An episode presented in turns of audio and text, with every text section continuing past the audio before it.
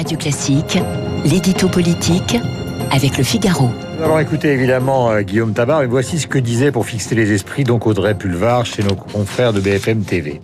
Que des personnes discriminées pour les mêmes raisons sentent la nécessité de devoir se réunir entre elles. Ça ne me choque pas profondément selon la façon dont les choses sont formulées. Je préfère les réunions réservées à que les réunions interdites à. Si il se trouve que vient à cet atelier une femme blanche, un homme blanc, etc., etc., j'aurais tendance à dire qu'il n'est pas question de le ou la jeter dehors.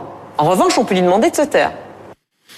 Voilà, donc euh, on peut lui demander de se taire. Petite phrase donc recueillie par Apolline de Malherbe. Guillaume Tabar, bonjour. Thierry Mariani, bonjour. Cette petite phrase, Guillaume, d'éventuelle réunion de personnes victimes de racisme a fait beaucoup de bruit. A-t-elle dit quelque chose de scandaleux? Ou est-ce que ces propos ont été mal interprétés? Écoutez, c'est effectivement précieux de les réentendre, ces propos, parce qu'on voit précisément euh, qu'Audrey Pulvar ne répond pas par une petite phrase, mais au contraire par des circonlocutions embarrassées, parce que, on l'a entendu, hein, fondamentalement, ces réunions ne la choquent pas si on veut y voir des groupes de parole de victimes du racisme.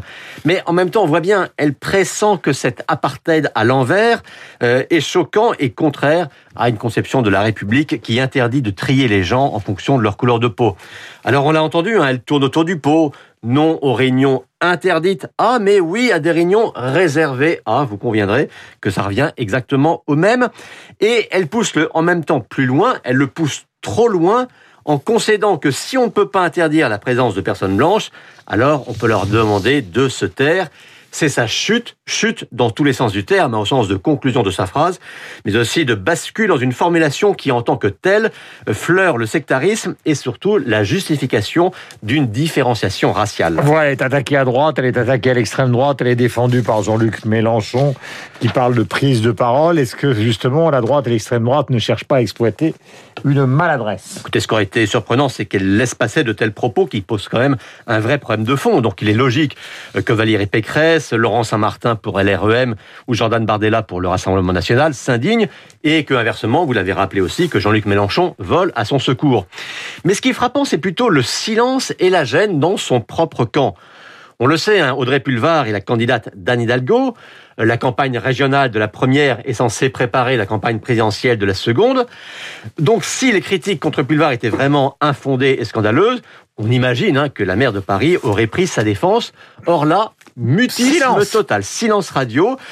On comprend, hein, car Anne Hidalgo, comme maire de Paris, tout comme Olivier Faure, comme patron du PS, s'efforce depuis plusieurs semaines de défendre une ligne, appelons-la républicaine, euh, qui refuse tout séparatisme ou tout faux prétexte au séparatisme.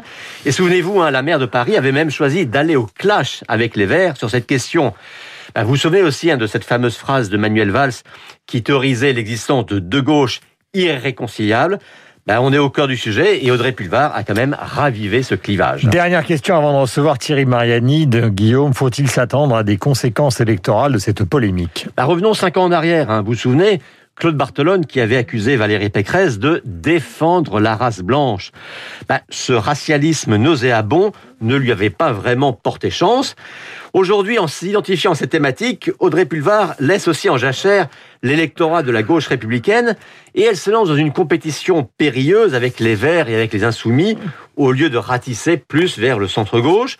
Et puis ce faisant, eh bien, elle aide un peu plus les macronistes à pencher le moment venu du côté de la présidente sortante de la région. Il est 8h16 sur l'antenne de Radio Classique. Nous avons rendez-vous et nous avons rendez-vous avec Thierry Mariani qui est député européen du RN. Il a été, vous le savez, parlementaire euh, du Vaucluse et il a été aussi secrétaire d'État et ministre des Transports. Il est en direct sur notre antenne. Le voici.